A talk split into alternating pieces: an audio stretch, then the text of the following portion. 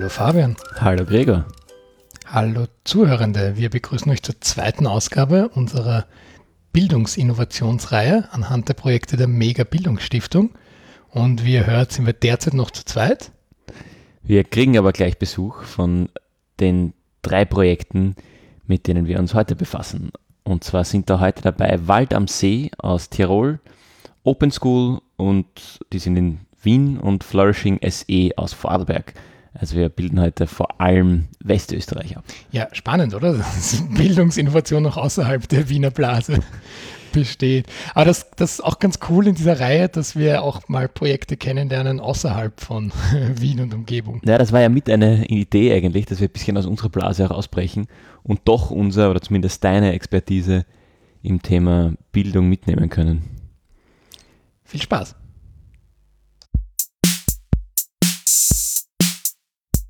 Mein Name ist Daniela Schlechter-Kritzbichler. Ich komme aus Kritzbüll vom Biobauernhof Wald am See, wo unser großes Projekt bereits läuft. Wald am See ist ein äh, ganz besonderer Ort für Kinder, Jugendliche, damit sie wieder Fuß fassen können im Bildungssystem. Ich bin der Roman Kritzbichler vom Biobauernhof Wald am See ich mache, betreue dort oder absolviere die Landwirtschaft und betreue die Tiere und unterstütze meine Frau bei den verschiedenen Tätigkeiten. Mhm. Jetzt kurz hast du es schon angesprochen, Daniela. Ähm, wir sind bei der Mega Bildungsstiftung, es geht um Bildung. Was macht denn Wald am See äh, in Richtung Bildung? Also wie spielt das, wie spielt das zusammen? Weil ich habe wenn man es kurz googelt, find, ja. dann schaut es auf den ersten Moment aus wie Urlaub am Bauernhof. Ja. Ähm, wie spielt das jetzt mit, mit Bildung zusammen? Genau. Wir sind in Österreich der erste zertifizierte Green Care Betrieb. Das bedeutet soziale Landwirtschaft. Ich bin vom Grundberuf Sonderpädagogin, habe einige Zusatzausbildungen, also psychologische Beratung, Traumafachberatung, Lerncoach. Und aus meinem Grundberuf heraus als Pädagogin habe ich natürlich Kontakt zur Schule und Arbeit da in der Sonderschule. Und äh, immer wieder sind Kinder und Jugendliche, die den Schulalltag nicht auf dem herkömmlichen Weg schaffen. Und das Besondere in Wald am See ist, wir arbeiten dann zuerst tiergestützt. Also wir haben einige Tiere, die dann äh, die Co-Pädagogen sind und äh, die Kinder und Jugendlichen aus der verschiedensten Lage herausholen. Entweder die Motivation, wieder aus dem Haus zu kommen, die Motivation, sich wieder mit Lernstoff zu beschäftigen und schlussendlich dann wieder täglich und regelmäßig in die Schule zu gehen und dort ihr Schuljahr erfolgreich abzuschließen oder überhaupt äh, die Schulpflicht abzuschließen und äh, ja, in mhm. den ersten Arbeitsmarkt einen Platz zu finden. Mhm.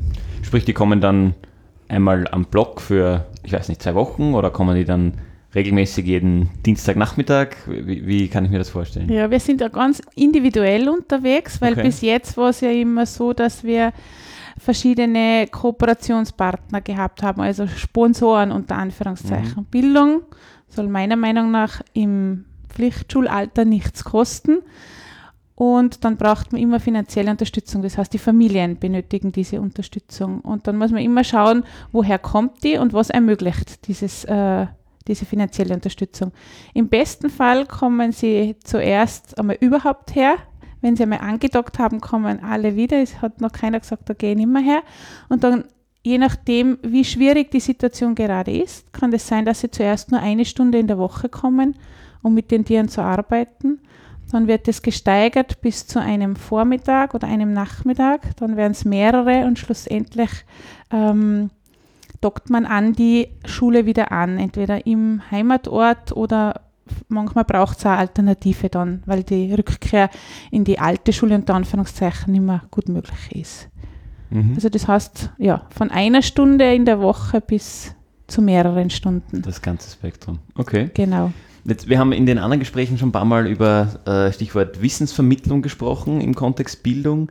Das heißt, da geht es ja bei euch jetzt konkret weniger um die Wissensvermittlung in dem Sinn, was ihr macht, sondern eher um die persönliche ähm, Offenheit in diese Richtung, oder? Habe ich das richtig verstanden? Das erste ist auf jeden Fall äh, die Motivation, sich wieder ähm, ja, mit sich selbst zu beschäftigen, mit den eigenen Ressourcen und Fähigkeiten. Aber ganz schnell beginnen wir uns auch mit dem Lernstoff zu beschäftigen.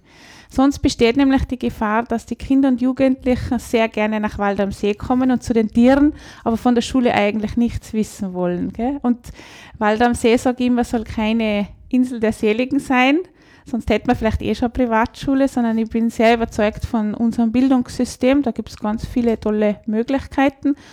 Und da fangen wir ganz, ganz schnell auch wieder mit dem an. Das schaut dann so aus, dass man äh, Lesen mit den Lamas oder Rechnen und einen Esel mitnehmen. Also wenn schon eine Beziehung zu einem Tier aufgebaut wurde und da das Vertrauen ist und sie merken, sie sind wertvoll und wichtig, so wie sie gerade da sind, mhm. egal welche Vorgeschichte, egal was gerade in der Früh oder am Vortag war, wenn sie das Gefühl und dieses Urvertrauen und diese Basis wieder haben, dann holen wir uns sofort den Lernstoff herein je nachdem, in welcher Schulstufe sie gerade sind.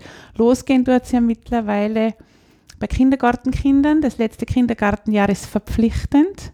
Auch da gibt es schon Kinder, die sich mit diesem Alltag nicht gut zurechtfinden oder zurechtkommen. Um, da geht es halt dann um, um, andere Aufgaben und dann Volksschule. Also ja. Mhm. Die Kulturtechniken, Lesen, Schreiben, Rechnen sind ganz wichtig. Mhm. Spannend, okay. Das heißt, ähm, da wird dann wirklich Rechnen mit dem Lama, das, das stelle ich mir lustig vor. Ja? Genau. Ähm, und, und genau. ganz, ganz ein anderes Setting als ein, genau. als ein Klassenzimmer.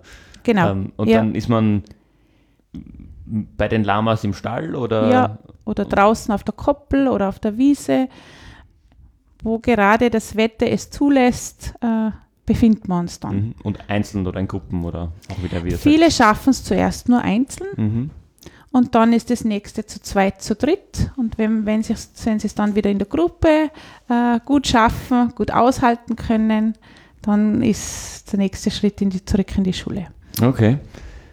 Cool, finde ich ein cooles Konzept. Jetzt frage ich mich nur, wie kommt man da drauf? Wie, wie kommt ihr dorthin, dass ihr, dass ihr die Idee hattet, wir machen jetzt äh, Rechnen mit Lamas?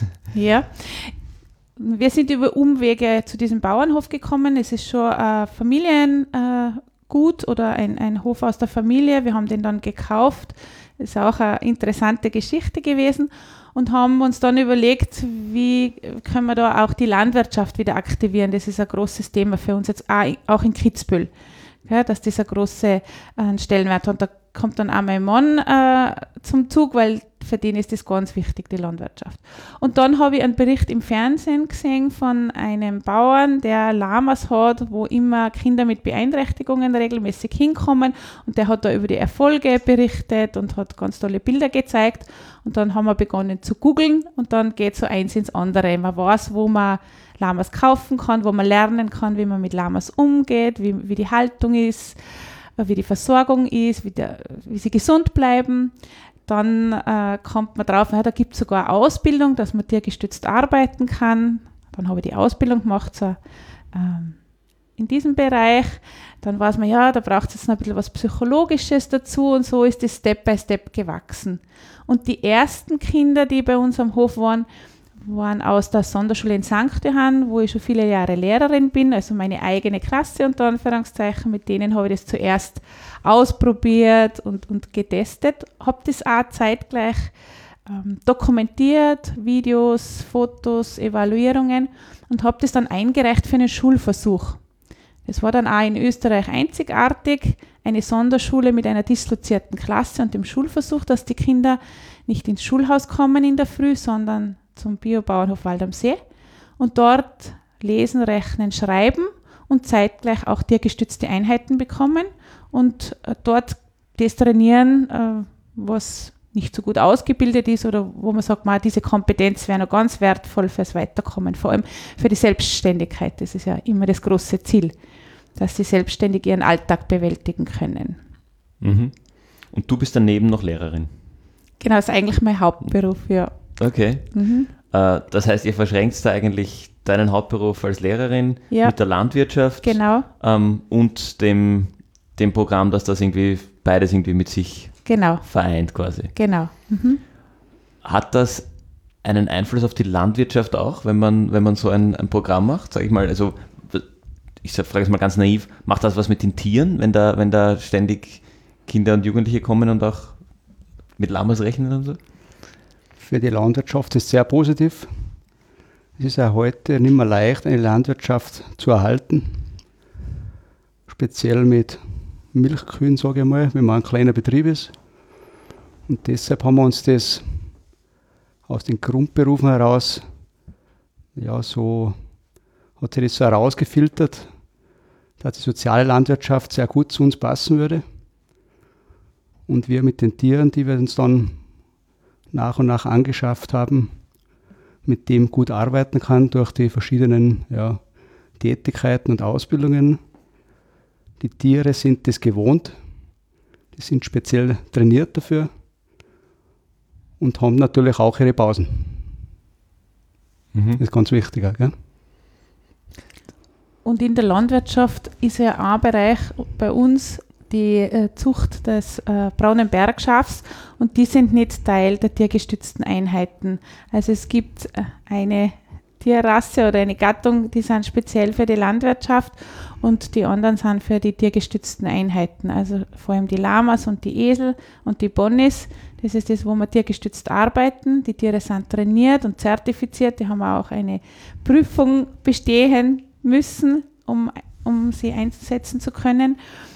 Und, und das andere ist äh, die Landwirtschaft. Mhm. Also es überlappt sich nicht überall. Nicht überall, ja. genau. Ja. Mhm. Jetzt haben wir vorher schon kurz darüber gesprochen, ähm, wie du, wie ihr dazu gekommen seid. Mhm. Äh, jetzt würde mich noch interessieren, warum?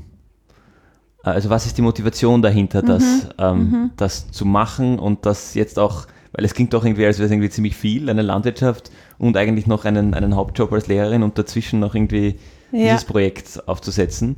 Ähm, und dann hast du auch angesprochen, die Finanzierung, da muss man sich halt auch irgendwie, irgendwie ja. ständig drum kümmern. Was treibt dich dann an oder euch an, das, ja. das trotz allem weiterzumachen? Zum einen bin ich äh, mit Leib und Seele Pädagogin, Lehrerin und besonders für solche Kinder und Jugendliche, die es nicht so leicht haben. Sei es aus familiären Gründen, sei es aus den eigenen Ressourcen, dass sie es einfach nicht so gut schaffen zu lernen. Und äh, zum anderen äh, ist es so, dass wenn wir sagen, wir machen Green Care und tiergestützte Einheiten und dann funktioniert das Lernen besser, dann sagen alle, und das mit den Lamas, wie soll das funktionieren? Wenn wir sagen, wir sind ein Hotel mit fünf Sternen und haben den und das Angebot, dann wissen alle Bescheid. Also wir haben gewusst, wir müssen zuerst einmal äh, Erfahrungen sammeln und Ergebnisse liefern können. Wir brauchen äh, Referenzen. Und, da, und das schafft man als Familienbetrieb nur, wenn man mehrere Standbeine hat. Man kann nicht einen Job aufgehen, aufgeben und dann Referenzen sammeln und Erfahrungen sammeln. Es muss ja wirtschaftlich weitertragen können. Und deshalb sind wir jetzt ganz lang so mehrgleisig gefahren. Und durch diese Möglichkeit der Megabildungsstiftung, dass wir da jetzt in dieser Endphase mit dabei sein können, hat sich jetzt auch schon einiges verändert. Also ähm, bis jetzt habe ich die Schulleitung gehabt der Sonderschule das werde ich jetzt halt aufgeben. Ich arbeite jetzt halt schon mit beim FITZ. Das ist äh, der Bereich der Beratungslehrerin, wo man den Kontakt zur Schule hat. Ähm, da, leite da auch schon eine Arbeitsgruppe für, für die Reintegration von Schulverweigerer, also da auch ein Konzept zu erstellen, damit auch die Schulen wissen, was ist im Angebot, was gibt es an Unterstützung. Und, und so verändert sich das jetzt halt in eine Richtung, wo man das dann hauptberuflich ausüben kann. Also am Hof in Zusammenarbeit mit den Schulen und den anderen Beratungslehrerinnen und die Familien zu unterstützen. Es klingt jetzt sehr viel oder die Vergangenheit war sehr, sehr viel, aber dadurch haben wir halt auch sehr viele Referenzen und Erfahrungen sammeln können, die jetzt zeigen, ja, das, das bewirkt was. Also ich, ich habe in den letzten drei Jahren neben meiner Haupttätigkeit äh, sechs Kinder und Jugendliche unterstützt bei der Reintegrierung und die sitzen jetzt entweder in der Schule oder haben im letzten Jahr ihren Abschluss gemacht und, und sind jetzt in der Lehre. Ähm, und da ist Potenzial unheimlich. Und jetzt haben wir halt die Chance, das auch äh, ja, noch vertiefend und, und noch breitflächiger zu machen. Mhm. Wow, äh, das heißt, Schulleitung war dazwischen doch auch noch. Zwischendurch ja. ist mir jetzt die Frage auf der Zunge gelegen, ja. wann schläfst du? Ähm, In der Nacht. ähm, dann, also es ist für mich alles irgendwie sehr schlüssig, sehr schön, ganz viele Themen, die sich irgendwie überlappen.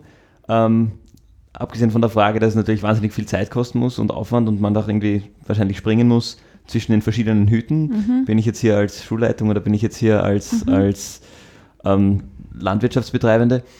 Ähm, Wenn es das nicht gäbe, was würdet ihr zwei dann machen? Die Mega-Bildungsstiftung. Nicht die Medi ja, vielleicht auch, aber vor allem das Wald am See. Wenn dieses Projekt nicht da wäre, wenn sich das vielleicht nicht ergeben hätte, ähm, was, was wäre dann eure, eure Hauptaufgabe? Wobei man schwer bei dir von Hauptaufgabe sprechen kann mit so vielen Aufgaben. Dann Nein. immer. Ich werde ganz bestimmt als Lehrerin äh, arbeiten mit Kindern und Jugendlichen und auf jeden Fall mit solchen, die es nicht so leicht haben und die, die auf Unterstützung anderer angewiesen sind, um, um ja, in ein selbstbestimmtes Leben den Sprung zu schaffen. Ganz Mhm. bestimmt. Das, wenn ich in meinem Leben zurückblicke, war das immer so. Also ich habe schon in der vierten Klasse Volksschule dem Erzbischof geschrieben, warum es denn so viele arme Menschen gibt in unserer Gegend. Also das glaube ich liegt in mir einfach drinnen und ich bin davon überzeugt, dann hätte es einen anderen guten Weg gegeben. Mhm. Und Du würdest trotzdem eine Landwirtschaft betreiben, oder? Bei mir ist es so, mein Grundberuf ist Tischlermeister. Ich habe 30, knapp 30 Jahre in der Tischlerei gearbeitet, auch als Selbstständiger 16 Jahre lang. Bin mit der Landwirtschaft aufgewachsen, habe bis zum 20. Lebensjahr damit zu tun gehabt, dann 20 Jahre nicht mehr. Habe das immer gern gemacht, komme jetzt zurück auf das Ursprüngliche, was man früher als Kind und als Jugendlicher mitgemacht hat und kann das super verbinden mit dem, was wir jetzt im neuen Projekt mit Schule, Schüler, Jugendliche, Erwachsene jetzt machen. Mm, Jetzt,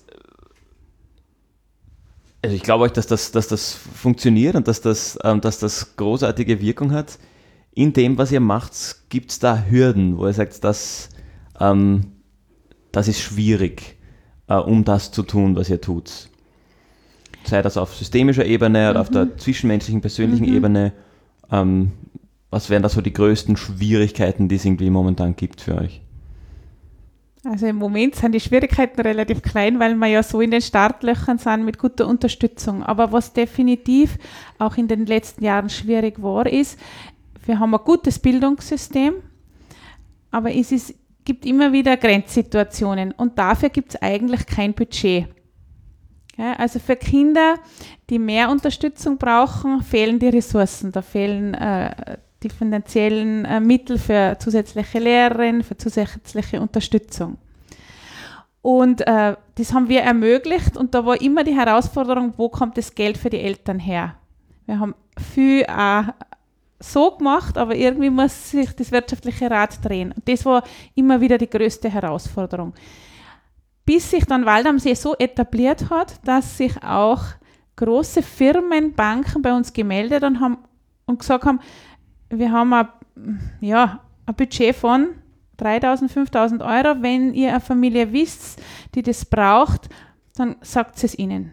Wir haben dann das Geld nie persönlich genommen, wir haben es immer dahin geschickt. Gell? Und das war natürlich eine Riesenerleichterung. Weil wenn es in einer Familie schon schwierig ist und die Kinder haben meistens schon vieles ausprobiert und, und, und da ist schon vieles äh, geschehen an, an Therapien und, und, und. Und immer ist diese Frage, ja, und wie schaut es finanziell aus? Sie müssen belegen, dass ihr Einkommen niedrig ist. Sie müssen belegen, dass sie sich das nicht leisten können. Das macht ja immer was mit einem. Jetzt haben wir es eh schon schwierig und jetzt sind wir wieder angewiesen. Jetzt nicht nur auf Hilfe, auch noch auf finanzielle Unterstützung. Und das ist das, was mich uns immer am meisten beschäftigt hat. Das soll eigentlich nicht sein. Im Pflichtschulalter soll jedes Kind die beste Unterstützung kriegen, damit es den besten Start ins Leben hat, was ja gesellschaftlich das Wichtigste ist. Alle Jugendlichen, die nicht arbeiten gehen, müssen wir auch unterstützen. Alle. Mhm. Gell? Weil die äh, können ihr eigenes Geld nicht verdienen. Und das ist immer das größte Anliegen gewesen oder die größte Herausforderung. Gell? Mhm. Das Ziel ist ja da immer, sage ich jetzt einmal, auf, auf der Schiene zu sein, dass sie die Menschen selber ernähren können. Das ist unser Ziel, dass man so weit bringt und dass sie nicht praktisch auf dem sozialen Topf, blöd gesagt, liegen, gell? weil da äh, müssen wir dann auch alle mitwirken. Und das ist unser, ja, unser größtes Ziel und das schafft man durch das, dass man Abschlüsse macht, dass Jugendliche eine Lehre machen und dann positiv ins Leben sehen und sehen, dass es geht voran und können sich sel äh, sel selbst erhalten. Ja. Mhm. Was wäre denn ein Wunsch von euch an Österreich, die österreichische Bildung und allem, was dazugehört, in, ich sage jetzt mal, zehn Jahren?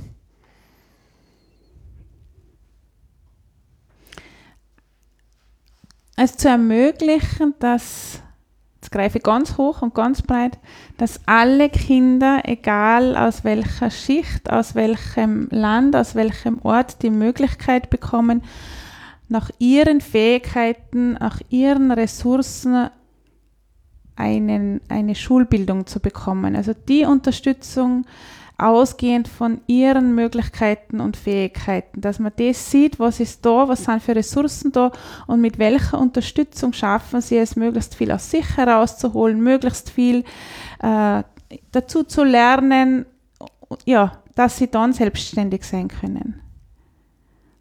Mhm was ich immer merke als Nicht-Pädagoge, sage ich immer, alle Schüler, Jugendlichen, die zu uns kommen, die haben das Bedürfnis auch zu lernen. Es kommt keiner zu uns und sagt, ich, ich will nichts lernen. Gell? Du fehlst oft nur am richtigen Ort oder an der richtigen Strategie, aber lernen wollen alle. Obwohl sie oft den Ruf haben, der ist faul, die ist faul, die wollen sowieso nicht, die dann fühlen aber ganz was anderes, die liegen eh nur im Bett mit dem Handy und mit dem Tablet.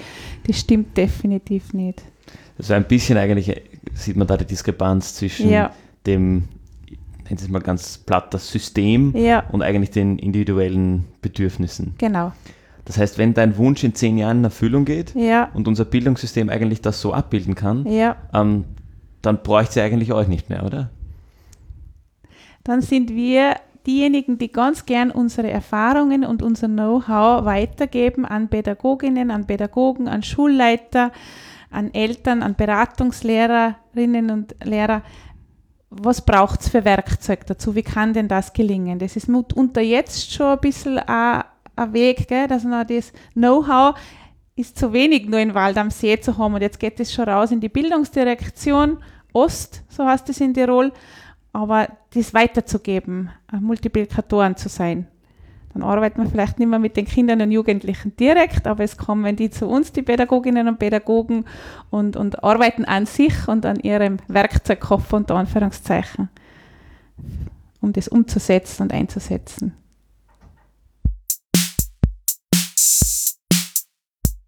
Ich bin der Markus von der Open School. Markus, was machst du und wie bist du bei der Open School gelandet? Kurzer biografischer Einblick bitte. Meine Aufgabe in der Open School ist, dort zu unterrichten und die Open School zu entwickeln. Äh, mein Kollege, der Roland Reichert Mückstein und ich zusammen haben dieses Format Open School entwickelt in den letzten Jahren und haben es jetzt das zweite Jahr als Pilot an einer NMS in Wien im 20. Bezirk laufen und entwickeln die Open School weiter und sind jetzt dabei, die Open School auch zu streuen, weil es einfach große Nachfrage im Schulsystem gibt, Wege anders zu begehen, Schulalltag anders zu gestalten. Genau, und da sind wir unterwegs und bringen neues Leben ins Schulsystem hinein. Was das genau bedeutet, schauen wir uns gleich an, aber mich würde jetzt interessieren, wie du dort gelandet bist. Also was ist so dein Werdegang, dass du dann am Ende dastehst und sagst, ich entwickle gemeinsam mit Schülerinnen innovative Lernmethoden? Mein Zugang, äh, Open School zu entwickeln, kommt daher, dass ich ähm, aus meiner Biografie als Lehrer immer neugierig war, wie kann Unterricht geschehen? Wie können Unterrichtssettings ausschauen? Und da habe ich sehr viel gelesen auf der einen Seite und dann ausprobiert, das was ich aus der Bildungsforschung also wahrnehmen konnte, auf der Literaturseite. Und andererseits habe ich mir viele Dinge angeschaut. Das heißt, ich bin auch in Schulen gereist, habe mir angeschaut, wie arbeiten die dort, wie funktioniert das, wie sind die Schüler drauf, wie sind die Lehrer drauf, wie sind die Formate. Und auch aus diesen Erkenntnissen heraus habe ich dann in meinem Unterricht, damals habe ich noch in einer AHS unterrichtet, als Musiklehrer und Geschichtelehrer, ähm, einfach für mich ausprobiert, was geht alles. Weil ich habe mir immer gedacht, das, was man kennt so im klassischen Unterricht, ja, das habe ich selber auch erlebt, aber was geht noch? Noch dazu hat mich erstaunt, dass es einfach wahnsinnig viele Bildungswissenschaftler und innovative Pädagogen und Pädagoginnen gegeben hat, die großartige Dinge aufgestellt haben, die aber nie eine Breitenwirkung erzielt haben, sondern eher so im Privatsektor hängen geblieben sind und dann halt verschiedene Strömungen geworden sind. Und ich habe mich gefragt, warum landet das aber nicht im öffentlichen Schulsystem wirklich mit einer Breitenwirkung? Warum findet das auch in der Ausbildung nicht als breitenwirksam statt? Und aus diesem Gedanken heraus bin ich dann stärker noch in die Schulentwicklung hineingegangen. Also ich war auch SQA-Beauftragter bei uns an der Schule. Und ich habe dann den Roland Reichert Mückstein kennengelernt bei mir an der Schule. Und wir haben uns dann zusammengeschlossen und sehr viel diskutiert über Schule und haben das immer mehr verdichtet und weiterentwickelt und haben dann ein, ein Entwicklerteam auch zusammengestellt und haben gesagt, was sind so die Best Practice Beispiele, die Unterricht anders machen, den Alltag anders machen und was würde da herauskommen, wenn wir einfach mal zum Beispiel den Tagesablauf verändern oder wenn wir die Entscheidungsfähigkeit der Schüler stützen, die Selbstwirksamkeit aufbauen. Wie müsste es ausschauen? Und aus dem heraus haben wir einfach dieses Format Open School entwickelt und dann war es so weit, dass wir gesagt haben, ja, aber wir wollen es ja nicht nur entwickeln, sondern wir wollen das ja auch lebendig sehen. Und dann haben wir uns auf den Weg gemacht, wie kann man das in die Realität umsetzen? Und äh, jetzt stehen wir da, dass wir das, das Glück haben, dass wir das als Schulzweig, als Schulformat wirklich in der Realität testen und auch leben können. Und da sehr glücklich und sehr erfolgreich damit sind. Als Schulzweck heißt, ich suche mir das aus nach der zweiten Klasse, nach der sechsten Schulstufe, so wie ich mir einen anderen Zweig aussuche und sage, Open School, ich möchte im Rahmen von Lernbüros mir selbst äh, oder selbstständig auch Inhalte erschließen? Genau, also die Idee, die wir hatten, ist, wir schauen uns einmal grundsätzlich in der Schülerbiografie an, wo hakt es in Österreich am stärksten. Das war so unser Grundgedanke, wenn wir darüber nachgedacht haben, noch bevor das Ganze gestartet ist, wo setzen wir an bei Schulentwicklung. Und da sind wir draufgekommen, dass gerade die Altersklasse, die voll in die Pubertät einsteigt, also das sind so die 12-, 13-Jährigen, dass die im österreichischen Schulsystem ziemlich untergehen. Man merkt das an einem ganz klaren Symptom, wenn man in einem Lehrerzimmer steht, in einer Unterstufe, sei es eine NMS oder AHS, dann fängt das Gejammere der Kollegen dann an, wenn sie eine siebte Schulstufe bekommen. Und man merkt auch selber beim Unterrichten, die sind ein wenig anders als die anderen. Und wir haben gesagt, okay, entwicklungspsychologisch ist das völlig klar, die müssen anders sein, weil das Gehirn strukturiert sich komplett um. Der Körper wächst wahnsinnig schnell, da muss ganz viel gelernt werden und ganz schnell viel, viel agil verändert werden können. Und wir haben gesagt, gut, dann schaffen wir ein Schulformat, das ganz speziell auf diese Entwicklungsschritte eines heranreifenden Menschen eingeht und Möglichkeiten schafft. Und dann haben wir uns überlegt, ja, aber wie etabliert man das als Schule? Und wir haben uns natürlich verschiedene Modelle überlegt und haben auch einen Businessplan geschrieben, dass wir gesagt haben, was ist, wenn das eine freistehende Schule ist, die eben siebte, achte, neunte Schulstufe abdeckt und privat finanziert werden muss? Und was ist unser bester Weg, den wir gehen können, wo wir sagen, da haben wir auch einen Impact auf das Schulsystem. Das heißt, wir sind voll implementiert im öffentlichen Schulsystem. Ähm, und da haben wir uns überlegt, wie könnten wir das angreifen, aufgreifen und da haben wir uns einfach mit den Rechtsformen der Schule auseinandergesetzt und sind draufgekommen, dass einfach die Rechtsform der NMS äh, die, die, größten Möglichkeiten bietet. Deswegen haben wir das dann auch gewählt, den Pilot in eine NMS zu bringen, was nicht heißt, dass unser Schulformat per se für die NMS gemacht ist. Das kann in einer AHS genauso umgesetzt werden. Ja. Und so ist das entstanden, dass wir sagen, okay, wenn man es aber öffentlich positionieren will, wie macht man das in der Realität? Schulzweig. Und nachdem das ja üblich ist in vielen Schulen, dass man in der Unterstufe, siebte, achte Schulstufe dann wählt, was weiß ich, in der AHS ist das dann zwischen neusprachlich und realistisch. In der NMS gibt es manchmal so musische Zweige und so sportliche Zweige und so weiter und so fort. Haben wir gesagt, ja gut, dann gibt es halt den Zweig Open School. Und wie bringt sie das dann an die SchülerInnen oder vielleicht sogar auch an die Eltern, dass sie sich für diesen Zweig entscheiden? Weil ich kenne das also wie so eine Art Minimesse, dann, wo dann steht, dafür brauchst du Latein, Latein ist wichtig für das und das. Und dann stehen dann sagen, pff, Sprachen, äh, Mathematik und äh, darstellende Geometrie, das ist wichtig. Ähm, wie präsentiert ihr denn die Open School? Also die Open School präsentiert sich eigentlich dadurch, dass Besucher kommen und das einmal live erleben. Ähm, das heißt, die Schüler und Schülerinnen, die sich dafür interessieren oder die Eltern kommen vorbei und leben mit uns einfach mal Schulalltag mit beziehungsweise am Tag der offenen Tür, der Tag der Wiener Schulen, kann man natürlich bei uns auch vorbeikommen und sich den Betrieb einfach ungeschminkt anschauen. Also wir machen da auch nicht ein extra Show auf, sondern wir sagen, wir wollen, dass ihr Realität seht. Äh, die Open School spricht sich auch über soziale Netzwerke einfach herum und äh, Schüler oder Eltern schreiben uns an und sagen, hey, das interessiert uns, wir wollen das gerne erleben. Wie schaut so ein Lernbüro aus? Wie schaut eure Workshop-Schiene aus? Was heißt das, mit Experten von außen zu arbeiten? Was ist eigentlich Open Lab? Was machen die Schüler da? Was entwickeln die? Was heißt das, dass die in die Selbstverantwortung gehen und so weiter und so fort? Ähm, also in dem Sinn, dass wir jetzt äh, groß hinausgehen und Werbung machen oder, oder das irgendwie groß anpreisen, so arbeiten wir nicht, sondern wir laden eher Leute ein, kommt und schaut. Ähm, wir merken, dass das eine sehr starke Strategie ist, so voranzugehen, weil einfach die, Schü die Schüler und Schülerinnen, die zu uns kommen dann die Möglichkeit haben, etwas zu sehen, was ihnen taugt oder nicht taugt. Noch dazu, dadurch, dass wir ein Schulzweig sind in der NMS, kommen ja viele Schüler oder der Hauptteil der Schüler aus dieser NMS heraus und die leben ja schon fünfte, sechste Schulstufe in dem Haus mit und bekommen mit, was, was dort läuft und interessieren sich schon dafür. Jetzt sind wir alle BildungsexpertInnen in Österreich, weil wir alle in der Schule waren. Jetzt haben aber die wenigsten von uns, oder ich würde sagen niemand von uns, der zuhört, schon jemals ein Lernbüro erlebt oder diesen Ansatz des Lernen und Lehrens. Deswegen würde ich dich bitten, das mal kurz zu erklären und gleich auch mit der Einstiegsfrage, gibt es überhaupt Lehrer und Lehrerinnen oder wird das auch schon anders bezeichnet?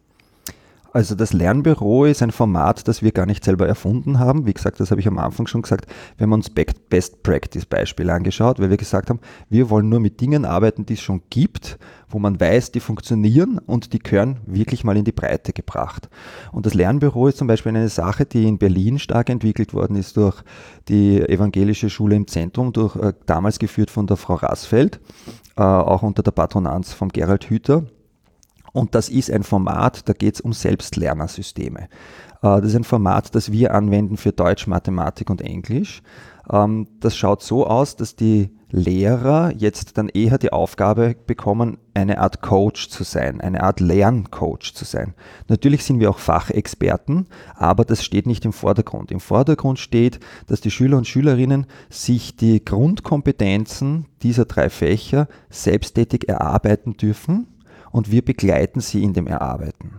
Ich mache einen Vergleich. Klassischer Mathematikunterricht wäre, ein Lehrer, eine Lehrerin steht vorne an der Tafel, rechnet etwas vor, stellt Fragen, die Schüler antworten, dann kriegen sie Hausübungen und zu Hause findet eigentlich erst das richtige Lernen statt und das richtige Üben, weil da müssen die Schüler und Schülerinnen allein selbsttätig das nochmal nachempfinden, was da passiert ist.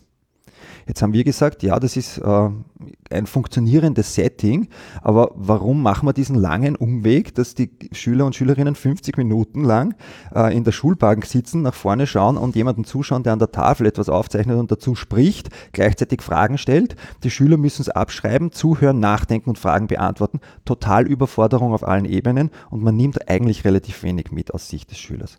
Die wirkliche Arbeit, Arbeit findet ja eigentlich in der Hausübung statt. So, und wir haben gesagt, ja gut, und das ist ja das Wesen des Lernbüros, wir lassen die Schüler und Schülerinnen gleich arbeiten. Das heißt, die werden vor die Aufgabe gestellt, eine mathematische Geschichte zum Beispiel zu lösen. Und um das lösen zu können, bekommen sie alle Hilfsmittel bereitgestellt, die sie brauchen, um zu einer Lösung zu kommen. Und da ist mittlerweile natürlich das Internet eine, eine lohnende Quelle, weil dort gibt es Erklärungsprofis, die man abrufen kann über diverse äh, Kanäle wie YouTube und so weiter. Da drinnen gibt es ganz tolle Homepages, wo du auch üben kannst. Außerdem sind die meisten Schulbücher mittlerweile auch elektronisch abrufbar. Das heißt, wir haben das über die äh, Schulbuchaktion so gemacht, dass wir Schulbücher bestellt haben, gleich mit dem elektronischen Abbild, dass die Schüler und Schülerinnen darauf zugreifen können. Und so erarbeiten sich die Schüler und Schülerinnen den Lehrstoff selbstständig entweder alleine, wenn sie eher Typen sind, die alleine lernen wollen, oder zu zweit, wenn sie gerne in Austausch gehen, oder in Gruppen, wenn sie lieber in Gruppen arbeiten. Wichtig ist, dass sie ans Ziel kommen. Wie sie ans Ziel kommen, das überlassen wir ihnen größtenteils, beziehungsweise beraten wir als Lerncoaches die Schüler und Schülerinnen, wie sie am besten dorthin kommen. Das klingt alles voll super und dann denke ich mir, es muss sicher voll teuer sein, oder? Ihr seid sicher eine Privatschule. Nein, wir sind keine Privatschule. Ganz im Gegenteil, wir sind in einer öffentlichen Schule der Stadt Wien als Schulzweig drinnen. Und wie, wie ist das möglich, dass ihr das macht? Innovativen Unterricht, du sagst, ihr schaut euch Konzepte an, das ist alles rechtlich gedeckt und ihr macht es einfach. Naja, man muss sich da lang genug auf den Weg machen und mal anschauen, was braucht es, damit das funktioniert. Und das Erste, was es braucht, ist, du musst die Gesetzeslage einfach kennen. Und die Gesetzeslage kann man ganz leicht abrufen. Man muss es nur auch mal lesen, was da drinnen steht. Und es sind im Wesentlichen zwei Punkte, die am wichtigsten sind, wenn man mit so etwas startet und so etwas dann auch ins Laufen bringen will. Das eine ist das Schulorganisationsgesetz, dass man sich das anschaut. Da kommt man sehr schnell drauf, dass es ja dieses Thema Schulautonomie gibt. Das heißt, man kann am Standort Dinge selbsttätig entwickeln und entscheiden über verschiedene Gremien, wie man Dinge einfach anders macht. Das funktioniert im Wesentlichen über die Direktion gespielt die meiste Zeit. Das heißt, die Führungskraft Direktion muss einmal voll dahinter stehen und sagen, ich unterstütze das und ich will das auch. Und dann muss die Direktion helfen, dass man halt die Freiräume bekommt innerhalb des Hauses, dass man das auch machen kann. Das Zweite, was man sich ganz genau anschauen muss, sind die Lehrpläne. Und die Lehrpläne, da muss ich jetzt eine Lanze brechen für die Lehrpläne, halte ich für eine sehr fantastische Erfindung in Österreich. Die sind nämlich so formuliert, ähm, dass man sehr viele Freiräume hat und sehr viele Möglichkeiten hat. Und wenn man nachweisen kann, dass man den österreichischen Lehrplan zur Gänze erfüllt, dann hat man keine Stolpersteine mehr. Und was treibt dich persönlich an, dich mit Gesetzestexten auseinanderzusetzen? Du wolltest doch Lehrer sein. Naja, was mich antreibt, ist, ich bin ein neugieriger Mensch. Und ähm, ich, ähm, ich stehe auch sehr auf die Global Goals oder äh, diese Geschichte, dass wir alle Gestalter der Welt sind. Ja, und wenn wir eine Idee haben, auch wenn wir nur eine Einzelperson sind, eine kleine Ameise unter Milliarden Ameisen, haben wir doch einen unglaublichen Impact, wenn wir etwas verändern wollen. Wir müssen uns nur dessen bewusst sein. Und ich habe das einfach wahnsinnig erstaunlich gefunden, dass eben im Schulsystem so viele Dinge noch nicht wirklich angekommen sind. Und ich habe mir gedacht, ich möchte einfach den Beruf als Lehrer auch anders mal leben und erleben. Ich möchte raus aus dem 50-Minuten-Takt. Ich möchte raus aus diesem Klischee, der Lehrer ist nur Lehrer, weil es so viel Ferien gibt und weil er so viel Freizeit hat. Die meisten Lehrer, die, und ich sage mal, die meisten Lehrer nehmen es wirklich ernst, die arbeiten wirklich hart und die haben keine Wochenenden, weil das, die, ein, ein Großteil der Arbeit ist einfach zu Hause. Und vielleicht haben das viele Eltern jetzt auch gespürt während des Lockdowns, was es einfach heißt, ständig auch mit den Jugendlichen zusammenzuarbeiten, welche ähm, Reibungsflächen und welche Herausforderungen es da gibt. Und ich habe einfach gesagt, ja, ähm, auch da kann man fürs Image was machen. Was ist, wenn wir jetzt einmal nicht darüber nachdenken, wir sind Lehrer, die für so und so viele Stunden in der Klasse stehen, sondern wir sind Lehrer, die für 38,5 Stunden arbeiten. Und was bedeutet das für mich, wenn ich aus diesem Denken heraus den Alltag neu strukturiere? Und was bedeutet das für die Schüler? Und wir versuchen also dieses Entrepreneurship-Denken nicht nur von der Lehrerseite sofort aufzusetzen und zu leben, sondern das auch von vornherein den Schülern mitzugeben, weil das ist etwas, was sie in Zukunft brauchen werden. Ich habe ein Volumen an Zeit zur Verfügung, das ich ausnutzen kann mit allen Kapazitäten und Ressourcen, die mir mein Arbeitgeber, so nenne ich es jetzt auch von Seite des Schülers mal, ähm, nehmen kann und die Zeit sollte ich effizient und effektiv nutzen. Und wie kann ich das? Was brauche ich für Formate? Da funktioniert für mich persönlich ein Format nicht mehr, wo ich nach einer Pavlovschen Glocke ununterbrochen aufs Klo rennen soll. Ja?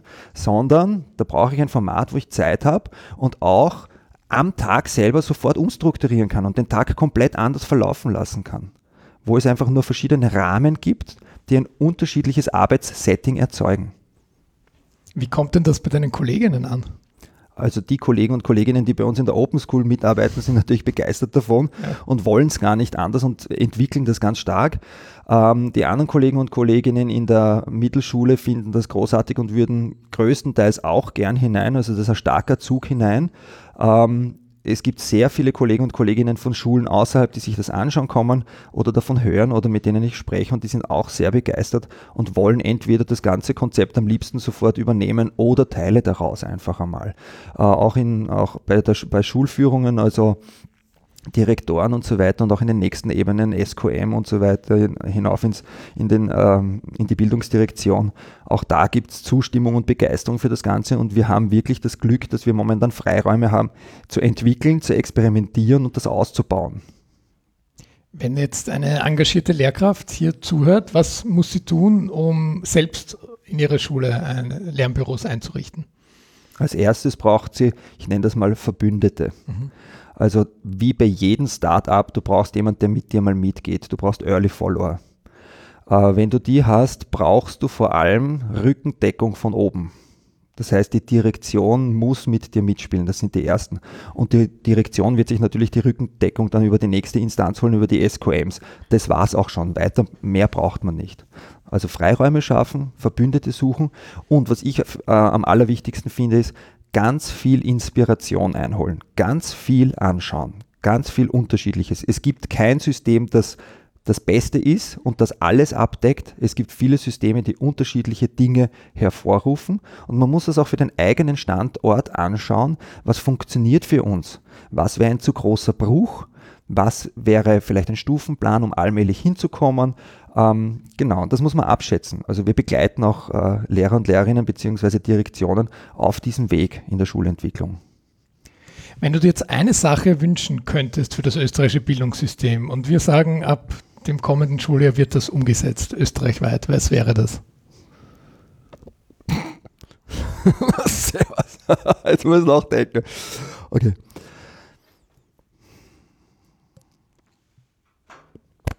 Aber wir können es auch wie die gute Fee machen und sagen, drei Wünsche frei, sind wir mal so. Die Frage kann ich einfach nicht beantworten.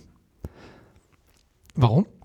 Weil ähm, ich, ich weiß, dass im Ministerium sehr viele findige, sehr gescheite Leute sitzen und die Gremien, die sich Dinge ausdenken auf der Gesetzesebene und Dinge initiieren für unser Schulsystem, äh, wirklich Leute sind, die sich Gedanken machen. Ähm, was, wo es hakt, ist, äh, ist die Kommunikation zwischen Ministerium und der Basis, den Lehrern. Also ähm, die fahren ein bisschen die Strategie, wir lassen die Basis das nacherfinden, was wir uns schon gedacht haben. Was eine ganz kluge Strategie ist, weil dadurch kriegst du sozusagen wieder so ein Bottom-up. Das finde ich auch gut. Äh, also von der Ministeriumsebene kann ich schwer sagen, die sollen jetzt irgendwie was anders machen. Es gibt eine Sache, die mir einfällt, die viel mehr gestärkt gehört und das machen eben Netzwerke momentan, aber das ist im Schulsystem nicht verankert. Das ist, dass es mehr Querkommunikation gibt. Einerseits Kommunikationsebenen innerhalb einer Schule, das heißt, dass einfach Zeitfenster eröffnet werden und abgebildet werden als Arbeitszeit und nicht als scheinbar zusätzliche Aufgabe, wo die Lehrer und Lehrerinnen wirklich in Kommunikation treten und in Teamsitzungen beieinander sitzen. Und das nicht einmal im, im Semester oder so, sondern am besten wöchentlich oder zweitägig und so weiter und so fort. Äh, es braucht auch ein bisschen mehr Supportpersonal, um vor allem die Lehrer wieder zu entlasten in Bezug auf die ganzen administrativen Dinge. Da ist viel zu viel da. Wir, wir Lehrer müssen ganz viel schaffen, ähm, das eigentlich Reibung im System ist und uns wegbringt von pädagogischem Denken. Genau, und dann brauchen wir noch eine Kommunikation zwischen Schulen. Wir haben viel zu wenig Austauschmöglichkeiten. Was ich auch für dringlich halte, nachzudenken, ist, ob es nicht die Möglichkeit gäbe, Lehrer auf die Walz zu schicken. Das heißt, dass Lehrer nicht an einem Standort verankert werden und dann schulfixen Platz, kriegen, ein System, das ich nicht nachvollziehen kann, aber ich bin da sehr speziell gelagert, sondern dass man sagt, ein Lehrer kann ganz leicht zwischen Standorten wechseln, ohne dass er komisch angeschaut wird. Allein aus dem Ding heraus, dass man andere Kulturen kennenlernt, anderes pädagogisches Wirken und sich da gegenseitig auch gut in Austausch bringt. Das ist etwas, was komplett fehlt im österreichischen Schulsystem. Ja, Flourishing SE ist 2017 ja gestartet, ähm, weil wir da erst begonnen haben mit dem Angebot der Schulentwicklungsbegleitung.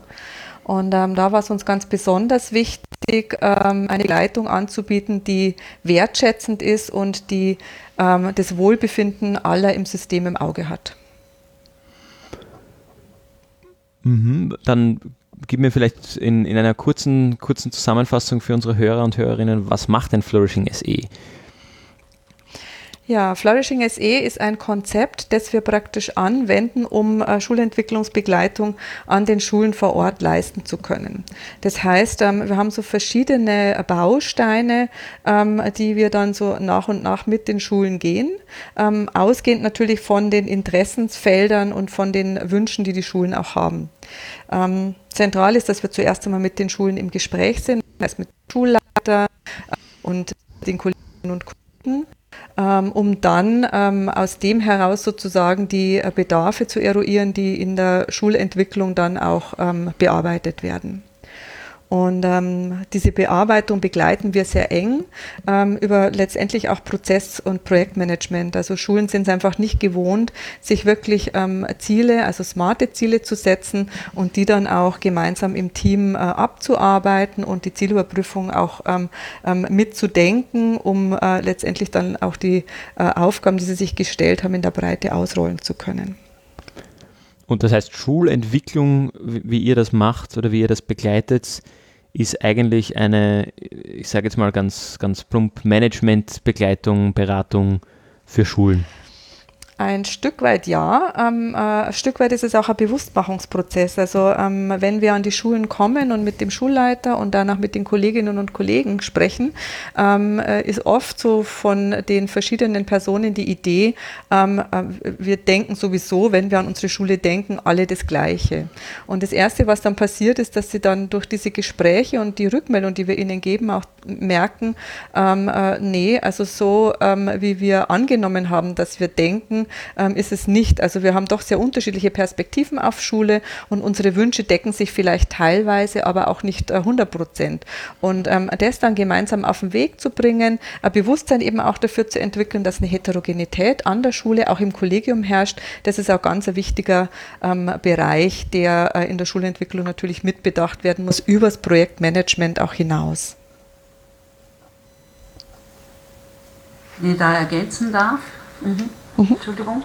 Äh, ich würde zum Beispiel, wenn wir so in der Praxis sind, merken wir, also die Lehrer und Lehrerinnen in Vorarlberg oder speziell in, natürlich in jeder Schule sind sehr motiviert, aber wir sehen einfach sehr oft, dass sie zwar ganz viele Einzelaktionen gibt, aber dass das nicht konzertant auf ein Ziel hin arbeitet. Und das ist ein großer Aspekt, den wir ihnen versuchen zu vermitteln. Wir müssen alle zu einem gemeinsamen Ziel, was wollen wir, was für die Kinder gut ist und wie erreichen wir dieses Ziel. Nicht über diese, also wir haben wirklich sehr viel äh, ganz motivierte Lehrpersonen, sehr engagierte, aber das geht dann einfach in unterschiedliche Richtungen und das kann man auch gut äh, fokussieren und dann ist es wirklich erfolgreich und dann halt auch überprüfen, ob man die Ziele erreicht hat. Das heißt, ihr, ihr, weil wir haben ja einige Projekte hier bei der, äh, die, die bei der Mega Bildungsstiftung in diesen Top 8 dabei sind, ihr arbeitet mit den Lehrpersonen. Ihr arbeitet nicht direkt mit den Schülern und Schülerinnen, sondern mit den Lehrpersonen und er arbeitet mit denen Schulentwicklungsprogramme. Ja, das ist eigentlich unser erster Zugang natürlich, dass wir zunächst einmal mit dem Schulleiter, der ist ja so der Gatekeeper auch in der Schulentwicklung und mit den Lehrpersonen arbeiten, ähm, um wirklich auch diese Prozesse mit Flourishing SE aufzusetzen. Aber letztendlich geht es dann schon immer um das Lernen äh, der Kinder und Jugendlichen. Und da unterstützen wir ähm, die Lehrerinnen und Lehrer natürlich auch ähm, im äh, Unterricht. Ähm, das sind auch ganz wesentliche Bausteine, um die es uns geht. Ähm, Etablierung von Lernsystemen und innerhalb innerhalb der Lernsysteme geht es natürlich auch darum, Kinder und Jugendliche zu unterstützen, ähm, äh, ihr Lernen zu reflektieren und natürlich auch sich im Lernen zu verbessern. Und das machen wir stark äh, an der äh, Stärkenorientierung entlang. Also ähm, es geht nicht darum, äh, bei den Kindern und Jugendlichen zu schauen, was könnt ihr nicht äh, und was müsst ihr noch lernen. Das ist schon auch wichtig, aber das ist nicht der Fokus, sondern es geht darum herauszufinden äh, und die äh, Kinder, Jugendlichen zu unterstützen beim Herausfinden, was ihre Stärken sind und wie sie diese Stärken auch ausbauen können. Mhm. Und da arbeitet ihr direkt mit den Schülern und Schülerinnen? Auch. Ne? Also wir arbeiten äh, letztendlich mit allen, die äh, in der Schule ähm, äh, aktiv sind und das sind, wie gesagt, die Lehrerinnen und Lehrer und dann aber auch in einem nächsten Schritt die Schülerinnen und Schüler. Mhm. Zuerst geht es einmal auch um ein bisschen ein Bewusstmachen, den, den, Lehrpersonen bewusst zu machen, worauf sie achten müssen. Also wenn wir jetzt gerade dieses Beispiel vom sprachsensiblen Unterricht äh, verwenden, das wir auch als Baustein für die Megabildung dann auch äh, ausarbeiten wollen, dann ist ganz vielen Lehrerinnen und Lehrern gar nicht bewusst, dass sie, wenn sie, wenn sie Dialekt sprechen oder wenn sie Sätze zu komplex formulieren, dass das für die Kinder dann extrem schwierig ist. Und über diese, dieses Arbeiten mit den Lehrpersonen dann die Materialien erstellen, was auch ein großer äh, wo jetzt wirklich der Benefit über die Megabildung kommen wird, wo wir da wirklich auch Materialien fertig machen können oder ausarbeiten, darüber kommt es dann an die Schüler direkt. Weil mhm. wir diese Bewusstmachen zuerst machen. Oder auch Haltung kann auch ein Thema sein, dass sie einfach so in, natürlich ist für keine Schule angenehm, wenn man, wenn, man, wenn, man, wenn man sich fragen muss, was könnte ich besser machen, da ist ja dann meistens was dahinter. Und, und dann ist das nicht, äh, wenn du es eh schon sehr gut drauf bist, wird man das nicht so anfordern. Mhm. Wie ist es denn jetzt als PH Vorarlberg zu dem Projekt gekommen? Ich meine, ihr, ähm, ihr arbeitet sehr stark mit Schulen, mittlerweile 30, wenn, wenn die Zahl noch stimmt, die man, die man liest. Äh, wie hat sich da die PH Vorarlberg gedacht, hey, da, ähm, wir müssen unsere Schulen unterstützen in den Themen 1, 2, 3 oder äh, sind die zu euch gekommen? Wie hat sich das so weitergeben, dass ihr da ein Projekt draus gemacht habt? Also ähm, die Schulentwicklung ähm, und äh, die damit verbundene Begleitung haben wir tatsächlich sozusagen als Auftrag ähm, von Seiten der PH in unseren Agenten mit drin. Ähm, aber ähm, jetzt nur das Aufsetzen dieser Projekte und, und Prozesse nach einem klassischen Prozess- und Projektmanagement reicht uns nicht oder reicht auch den Schulen nicht. Das heißt, es kamen von den Schulen immer wieder auch Anfragen, ähm, Mensch, kann man nicht stärker nochmal in die Unterrichtsentwicklung einsteigen und uns eben auch diese Frage stellen, wie kann er lernen, Lernsystem ausschauen, dass Kinder und Jugendliche wirklich auch selbstbestimmt lernen ähm, äh, und stärkenorientiert sich auch entwickeln können. Und ähm, das hat uns dann tatsächlich zur Megabildung geführt. Die Malde Schädler ist darauf aufmerksam geworden, also die ja gerade mit uns auch spricht, äh, und hat gemeint, Mensch, das wäre doch eine Möglichkeit, dass wir uns da bewerben, um einfach auch diese Entwicklungen ähm, voranzutreiben. Also wir haben einfach begrenzte Ressourcen äh, und wussten, ähm, äh, Unterrichtsentwicklung ist ein Thema und das werden wir auch aufsetzen, aber um das Ganze zu beschleunigen, hilft es uns natürlich, wenn wir weitere Personen in unser Team aufnehmen können und ähm, mit den Personen dann einfach Dinge auch an den Schulen voranbringen können. Und da ist die Megabildung unglaublich hilfreich. Also das merken wir jetzt schon. Hm. Das heißt, ich höre, ihr arbeitet jetzt eigentlich ganzheitlich mit, mit dem Thema Unterricht und Schulen in Vorarlberg. Also als, als, weil als Hochschule bildet sie ja eigentlich die Lehrer und Lehrerinnen aus äh, und ihr nehmt dazu jetzt noch, ähm, und ihr verbessert mich, wenn ich jetzt am Blödsinn rede, ähm, dazu noch die Schulentwicklung als Organisationen ähm, das, und darin das Konzept des Unterrichts quasi äh, und bindet da auch die Schüler und Schülerinnen ein.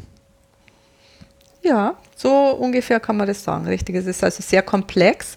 Äh, und damit es noch ein bisschen komplexer wird, ist es tatsächlich auch so, dass wir natürlich die Schulentwicklung schon äh, in der Ausbildung äh, unseren Studierenden nahebringen und auch mit den Studierenden gemeinsam tatsächlich Schulentwicklung betreiben.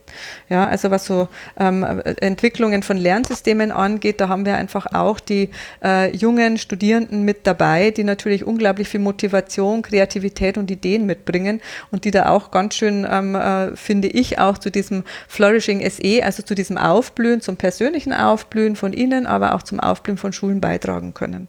Und das macht natürlich richtig Spaß. Und es ist einfach irgendwie so eine sehr komplexe Aufgabe, weil wir eben auf der einen Seite die Lehrpersonen vorbereiten müssen, einfach ihnen Material zu geben, wäre zu wenig, weil sie müssen auch die, die Haltung dazu haben und müssen wissen, wie man mit diesen Materialien arbeitet. Aber nur die Haltung selber oder nur diese Theorie ist auch wieder zu wenig, weil das eine einzelne Lehrperson nicht leisten kann. Und darum sind wir da wirklich froh, wenn wir jetzt da Materialien entwickeln können, äh, als, als Piloten ausprobieren können und dann das mit den Lehrern dann auch wieder weiterentwickeln. Und, und da sieht man einfach unterschiedliche Zugänge und, und da müssen wir einfach dazu die Theorie dazu und das irgendwie an die Lehrpersonen bringen, dass das äh, gut funktioniert. Was treibt jetzt euch als Personen an, das zu machen? Wieso seid ihr, ich sage jetzt was, was ganz was anderes, wieso seid ihr nicht zum Beispiel in der Unternehmensberatung tätig oder ähm, habt ein Friseurgeschäft, sondern wieso macht ihr beide genau das? Ja, wenn man einmal Lehrer war, ähm, dann ähm, äh, bleibt man wahrscheinlich auch immer Lehrer. Das heißt, man hat ein Interesse an Kindern, man hat ein Interesse an Jugendlichen und an dieser Frage, wie man die Bildungsprozesse von diesen Kindern und Jugendlichen unterstützen kann.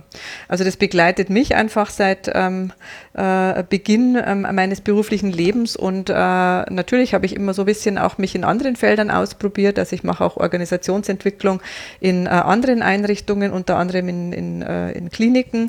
Ähm, aber ich merke so, mein Herz schlägt einfach äh, für Chancengerechtigkeit und für Unterstützung von Kindern und Jugendlichen.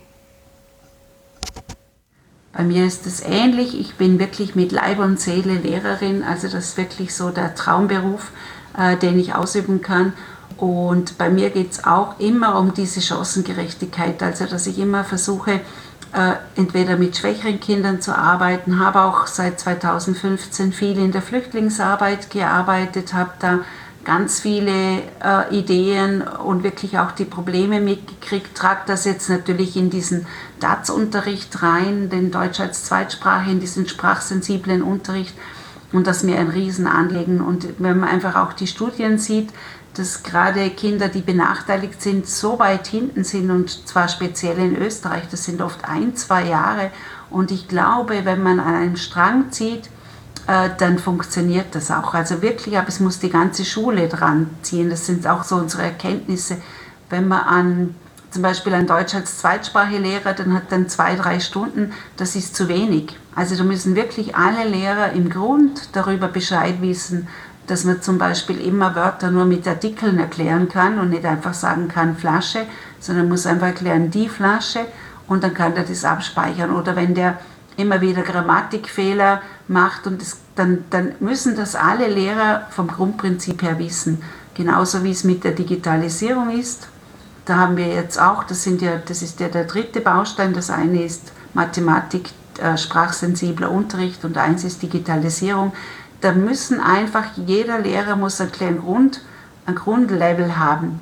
Und vor allem die Chancengerechtigkeit, dass die Kinder, auch wenn die Rahmenbedingungen, egal ob der jetzt keine Computer zu Hause hat oder der Lehrer das nicht gut erklären kann oder der Schüler mit dem Lehrer nicht zurechtkommt, der Schüler muss eine Chance haben, das aufzuholen. Und der darf auch nicht, der muss einfach selbstbestimmter über sein Leben oder über sein zukünftiges positives Leben äh, Bescheid wissen können.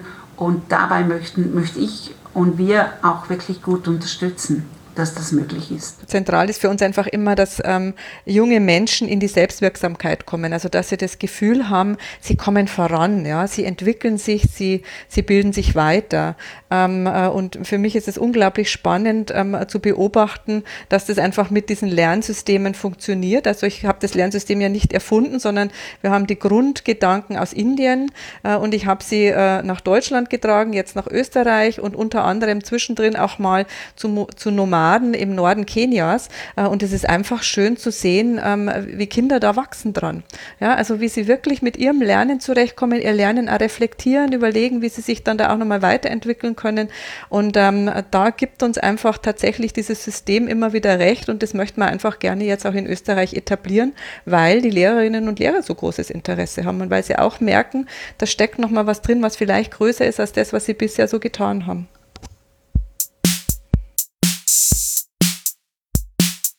Ja, vielen Dank den beiden Damen aus Vorarlberg und den Projekten davor. Damit kommen wir eh schon zum Abschluss der, der heutigen Folge und zwar zu den Empfehlungen. Lieber Gregor, was hast du uns denn für eine Empfehlung mitgebracht? Ich bleibe dabei, dass ich in dieser Spezialreihe auch jeweils ein Buch zum Thema Bildung und Bildungsinnovation empfehle.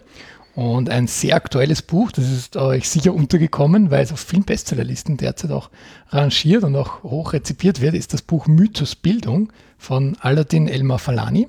Das ist ganz frisch äh, erschienen, ähm, noch vor dem Lockdown erschienen, jetzt aber erst rezipiert, weil jetzt Platz dafür ist. Das heißt, auch hier wird noch nicht darauf eingegangen, was sich im Bildungssystem ändern könnte oder geändert hat durch den Corona-Lockdown, aber es wird sehr stark auf das Thema Chancengleichheit, Chancengerechtigkeit eingegangen, nämlich über den Hebel Bildung. Weil die große These von Elmar Falani ist, ähm, dass das Bildungssystem der einzige Ort ist, an dem Kompetenz und Leistungsfähigkeit systematisch entwickelt werden und eben nicht nur bewertet. Und insbesondere die Schulen können ja alle Menschen gleichermaßen erreichen, weil in Europa ja eine Schulpflicht in vor allem in deutschsprachigen Ländern besteht. Und er hangelt sich da um dieses Thema Chancengerechtigkeit durch Bildung, durch das Buch. Er geht auch ein, anfangs auf verschiedene Theorien der Soziologie, auch auf die verschiedenen Kapitalsorten nach Bourdieu. Und am Ende schließt er mit einer sehr positiv gestimmten Zukunftsvision. Da schließt jetzt schon mal ein, dass die die Standortanalyse derzeitige Situation jetzt eher, ich sag mal, realistisch betrachtet wird. Ich will jetzt nicht unbedingt sagen pessimistisch, aber er dann wirklich mit einem Appell auch zum Thema ganztägige Schulformen etc. schließt, mit sehr vielen Ideen, wie man auch Innovationen von außen in Schulen bringen kann. Und insofern glaube ich, ist das Buch noch mehr als das, was ich das letzte Mal empfohlen habe, auch interessant für Menschen, die gar nichts mit dem Bildungssystem zu tun haben, weil es wirklich um das Thema Chancengleichheit anhand des Bildungssystems geht und dann am Ende eben, wie kann ich das Bildungssystem auch öffnen für Stakeholder aus anderen Bereichen. Also eine sehr hohe Empfehlung von mir. Ja, und für diejenigen, die kein ganzes Buch lesen wollen, habe ich eine kürzere Lektüre zu empfehlen. Auch ähm, natürlich zum Thema Bildung und ich schließe jetzt an an das, was ich am Anfang unserer heutigen Folge gesagt habe, nämlich, dass er von uns beiden, vor allem der Gregor, der Experte im, im Raum Bildung ist. Äh, und zwar möchte ich da einen äh, Artikel oder Beitrag, Gastbeitrag vom Gregor auf der Seite umbruch.at, wir werden den verlinken, empfehlen. Ähm, und zwar heißt dieser Beitrag Bildung braucht Beziehung und reflektiert ein bisschen die äh, vielleicht das, was, was diese Lockdown-Phase in der Bildungswelt zutage gefördert hat und sichtbar gemacht hat, stellt ein bisschen gegenüber, was braucht Bildung und wohin geht die Bildung. Eben das Thema Standardisierung, Zentralisierung, Vergleichbarkeit, dass das irgendwie ganz stark eine, ähm, ich sage jetzt mal, äh, eine, eine, politische Richtung eigentlich ist oder die, die, ein, ein wesentlicher Teil in, in der Bildungsthematik, wenn man darüber spricht, aber eigentlich nicht das ist, was, was es wirklich braucht. Es geht äh, eben Bildung braucht Beziehung, ist, ist die, die wesentliche These und der Gregor unterscheidet da dann auch ein bisschen zwischen Wissensvermittlung und Lernen. Dass wir ja ganz viel eigentlich lernen, lang bevor jemand versucht, uns Wissen zu vermitteln und dass das dann irgendwann verloren geht. Ähm, habe mich da sehr an meine Schulzeit zurückerinnert, ähm, wo einfach, weil mir jemand sagt, ich soll was lernen, will ich es eigentlich gar nicht mehr lernen, obwohl es mich vielleicht eh interessiert hätte. Ähm, genau, also spannender Status quo und ein bisschen eine, eine Analyse der, Bildung und Bildungsdebatte, wie sie bei uns momentan stattfindet. Ja, ich danke dir ganz besonders für die Empfehlung, Fabian. Und äh, wir freuen uns über Feedback nicht nur zu meinem Artikel, auch auf die ganze Folge. Wie euch diese Reihe gefällt, wie immer als Kommentar auf der Seite, als Menschen auf Twitter, Kommentar auf Instagram oder auch ganz klassisch als E-Mail an geplauder.gemeinwohlgeplauder.org. Wir wünschen euch einen schönen Sommer und hören uns in einem Monat wieder. Bis dann.